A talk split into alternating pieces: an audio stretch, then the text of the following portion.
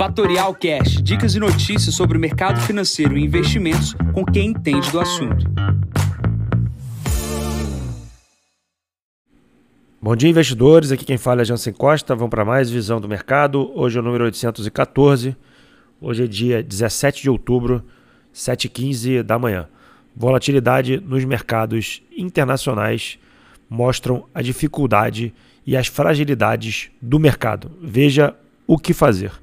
Começando aqui por parte da China, a gente tem é, o PIB a ser divulgado por, no, na China hoje, às 23 horas. Temos uh, uma construtora chamada Cauten Garden na China com problemas do seu pagamento de juros e temos aí o minério de ferro subindo 2,12%. A China divulgando seu PIB hoje deve dar uma, um prenúncio aí dos estímulos se deu certo ou não e como é que está crescendo.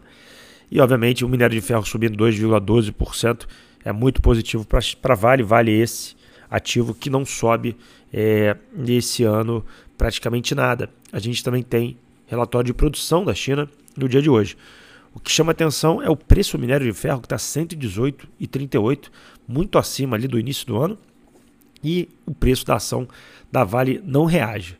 Bom, plano para a Europa, a gente teve o índice de confiança na Alemanha que veio melhor que esperado, um pouco melhor que esperado, é, mostrando ali um pouco da dificuldade do, do, mês contra mês e do que, que vem acontecendo na Europa, que é um continente que tem suas dificuldades no pós-Covid. Porém, as expectativas não são tão grandes na Europa, então, obviamente, o mundo inteiro pensa e olha para a questão dos Estados Unidos nesse momento, mas a, a Europa vai se arrastando frente aos uh, problemas de inflação e também os problemas de médio e curto prazo já contratados para o continente. Bom, pulando para os Estados Unidos, a gente ontem teve um aumento da taxa do rendimento dos juros americanos de 7 pontos base, né? É, subindo ali para 4,7%. Esse número é muito próximo das máximas dos últimos 16 anos, mostrando é, que os juros está praticamente é, nas máximas e as bolsas não caem, né? As bolsas continuam subindo e em função por que, que continuam subindo? Os resultados corporativos não vêm decepcionando e, obviamente, a economia mostra que está muito forte. E para olhar essa economia, hoje tem vendas no varejo nos Estados Unidos, que sai aqui na parte das 9h30 da manhã. Esses números são importantes porque dão pistas aí do que é, são os gastos dos consumidores nos Estados Unidos. A expectativa é de um aumento de 0,3% em relação a agosto e o núcleo pode subir ali na casa de 0,2%. Nessa semana, como eu comentei ontem, os resultados corporativos estão sendo divulgados é, 11% do S&P divulga resultado corporativo essa semana. Bank of America, Goldman Sachs e América Móvel divulgam seus resultados no dia de hoje. Olhando para o Brasil, grande destaque ontem foi a divulgação uh, do relatório de produção da Petrobras, é, praticamente 4 milhões de barris, é, é um recorde, tá? A Petrobras vem se superando aí com exploração e produção. Isso mostra por que, que a ação basicamente vem aumentando ali o preço da sua valorização. Esquecer um pouco o lado político, a, a empresa continua produzindo é, como nunca, né? então é, de olho no ativo. Obviamente a, gente, é, a Petrobras vende petróleo, então se o petróleo cair no mercado internacional, a receita pode cair. O que a gente vê é a empresa fazendo recompra de ações, usando caixa para isso e também produzindo mais recursos. É um ativo que não deveria estar fora da carteira dos clientes. Outros ativos de petróleo, como a Prio, também são destaque no ano, apesar de ter subido um pouco menos é, do que Petrobras, que praticamente dobra o valor de, da sua empresa no, dia, no, no de, no, no ano de 2023. Bom, nos jornais de hoje, a gente vê muita disputa política com relação à tributação, arrecadação e também uma disputa entre o varejo brasileiro com o varejo internacional.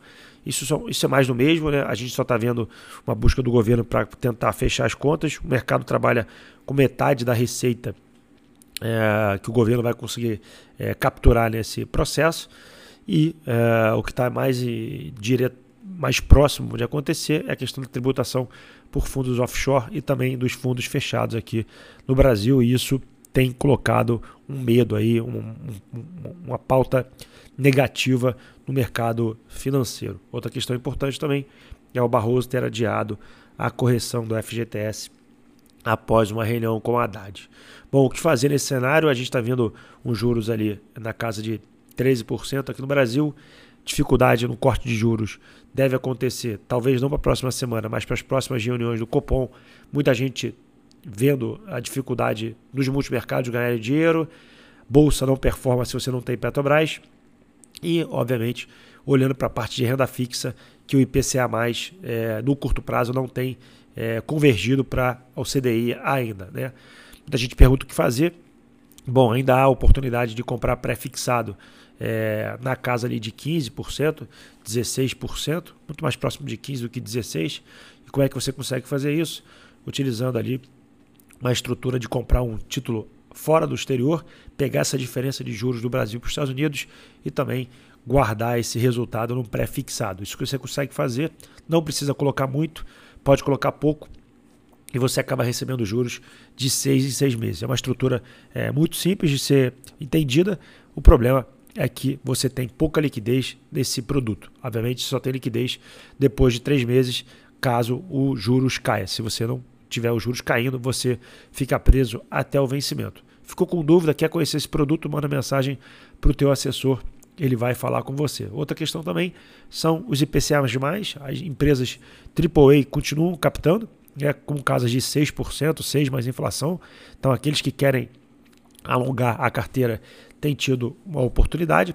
Aqueles que são muito conservadores, né, que alocam recursos uh, em CDI, tem se dado muito bem. Né? O CDI tem caído numa lentidão bastante elevada e, obviamente, comprar CDBs que pagam ali praticamente 119, 118 CDI tem colocado a, o rendimento da carteira desses clientes bastante é, interessante. Outros produtos, é, que são os fundos imobiliários e os fundos de bolsa, os fundos imobiliários de papel têm ainda algum desconto com relação ao par é, e tem pago yields é, interessantes.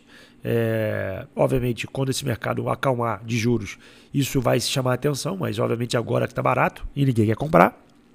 E também em ação, a parte internacional, eu tenho bastante medo de comprar bolsa nesses níveis nos Estados Unidos.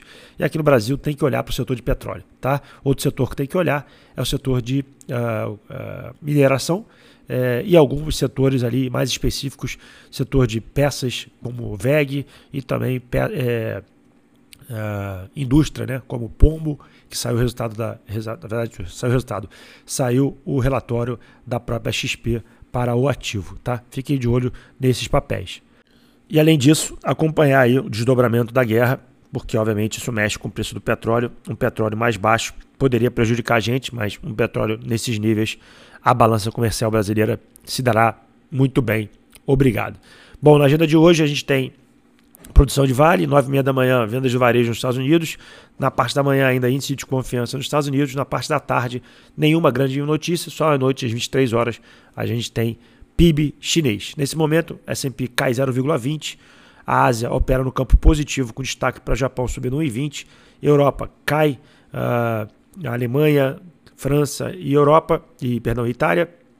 E petróleo estável na casa de 89 dólares. Bitcoin pulou do patamar de 27 mil dólares para 28.500 dólares e recua nesse momento 0,41%. Bom, fico por aqui, desejo a todos uma ótima terça-feira, enquanto vocês amanhã para mais um novo podcast. Bom dia a todos, ótimos negócios. Tchau, tchau. E esse foi mais um Fatorial Cash. Para mais novidades e dicas sobre o mercado financeiro e investimentos, siga Fatorial no Instagram, @fatorialinvest. Para conteúdos exclusivos, entre no nosso Telegram, Fatorial News Informa. Para saber mais sobre a Fatorial, visite o nosso site fatorialinvest.com.br.